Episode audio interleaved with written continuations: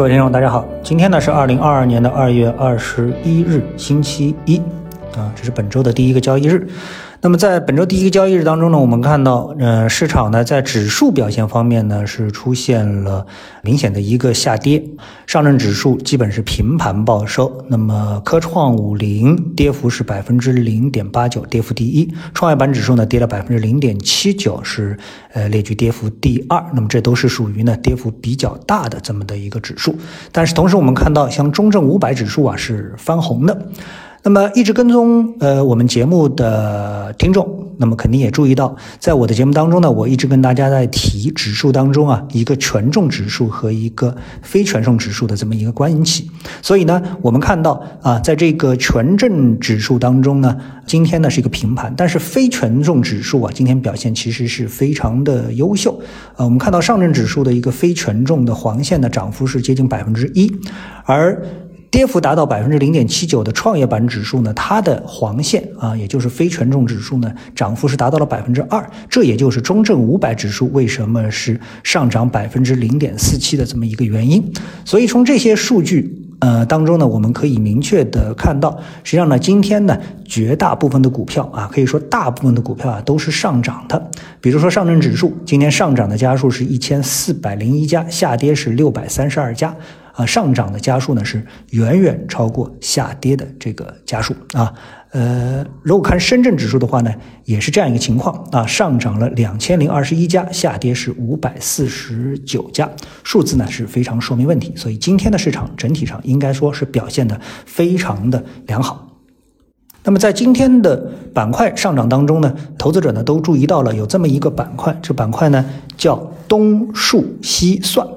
所代表的这个相关联的一些板块呢，今天呢是列居了啊，全部列居了涨幅的前列啊，叫算力概念、数据中心、呃智慧政务、云计算、边缘计算啊等等。那么板块的涨幅呢，都在百分之五以上，表现呢是非常的亮眼。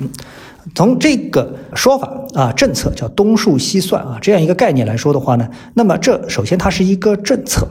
那么这个政策呢，呃，从它的表面的含义当中呢，我们可以看到，应该说这是一个工程。然后呢，它一方面呢是对于数字中心的整体布局啊进行了详细的规划，另一方面呢是对于新建数据中心的能耗提出了新的要求。政策核心呢是引导数据中心向规模化、绿色、绿色化发展等等。那么这里面呢，呃，具体的这样一个内容啊，这个我们望文生义啊，从它呃东数西算四个字当中，就基本上可以很明确的理解这是一个什么样的一个概念了啊。那么大家都知道，呃，东面呢这个需要数据中心，但是呢，呃，能源呢这个更多是在西面，所以呢倡导这么一项。但这是不是一个新的概念呢？首先，我认为它不是一个非常新的一个概念啊。呃，在相当长时间以来。我们的这个有算力要求的企业，比如说，呃，阿里巴巴、微信啊、华为等等，那么早就已经布局了啊，这个能源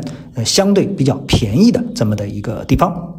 所以说呢，这次的政策啊，与其说是政策指导性的，让大家去进一步的这个强化。东数西算这么的一个产业的分布，那么还不如说呢，是国家呢向新基建的方向，其实它的发力点啊，可能还是在基建啊，基建的这个因子大于啊算力的这样一个因子。那从另外一个角度来说的话，那么大家都知道啊，这个进入到了二零二零年、二零二一年啊，到二零二二年，在这个整体的一个。呃，我们说这个所谓算力的这一部分啊，大家可能都忘了啊，有可能就忽视了。也就是说呢，有一个东西叫比比特币啊。那么大家都知道，比特币挖矿啊，它是一个非常这个消耗算力，而算力的背后是什么呢？就是大量的能源的消耗。那么这个能源的消耗呢，也就是说挖比特币，它首先就是需要便宜的电费，而这个便宜的电费肯定那就是在西面，不可能是在东面。所以呢，随着国家政策啊，对这个比特币挖矿啊进行一个禁止，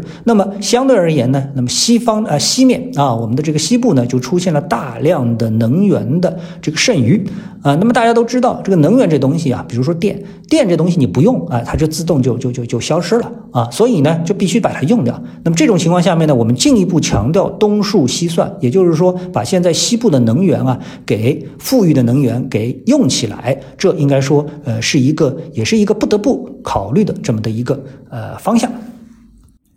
好，那么说好了这个东数西算之后呢，呃，我们另外来看一个大方向啊，另外一个方向就是什么？多家医药公司啊发利好消息，这个三家国内厂商获得了辉瑞口服药的订单，金额呢超过了。一百四十亿，引发了二级市场的一个关注。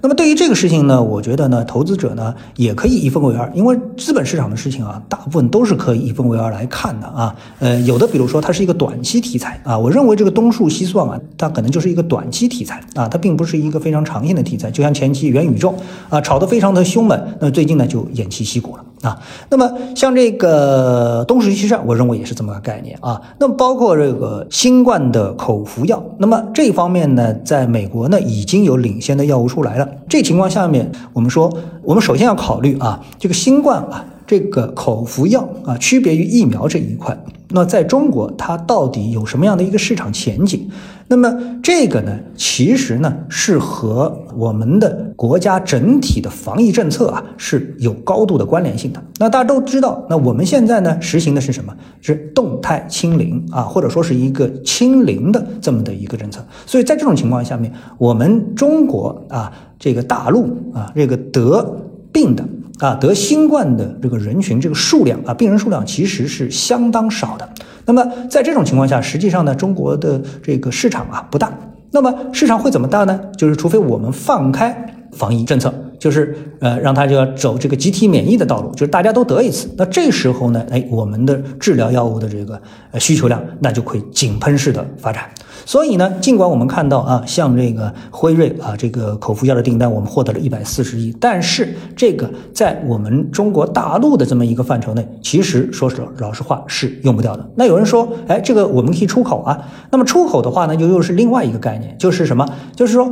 这些我们获得订单的厂商，他们到底是一个代工的性质呢，还是获得了啊在中国销售的销售权的这么的一个前提下所获得了这个口服药的一个专利啊？这是两个概念，一个是代工销售，就是你虽然在生产这个药，但是你不能用于在中国大陆进行销售；还有一种呢，就是你拿到了在中国大陆销售的权，对吧？那么我给你这个厂商呢，这个专利的这个分配，你可以允许你就地生产啊，这是一个完全两个不同的概。概念，所以呢，结合我们的防疫政策啊，如果说我们是拿到了这个本地的销售权，但是呢，我们得病的人又不多。啊，即使你生产的是灵丹妙妙药啊，但是我们这儿没得病的人，那么这个药它显然它的销售数据也是上不去的啊。那如果说呢，他拿到了这个药的一个授权的生产，然后呢，他只能销往海外市场，那对这些公司来说，那可能它的业绩是会呃出现明显的这个增长的啊。呃，但是呢，和我们的疫情啊防疫与否，这又没有什么特别的直接的一个关系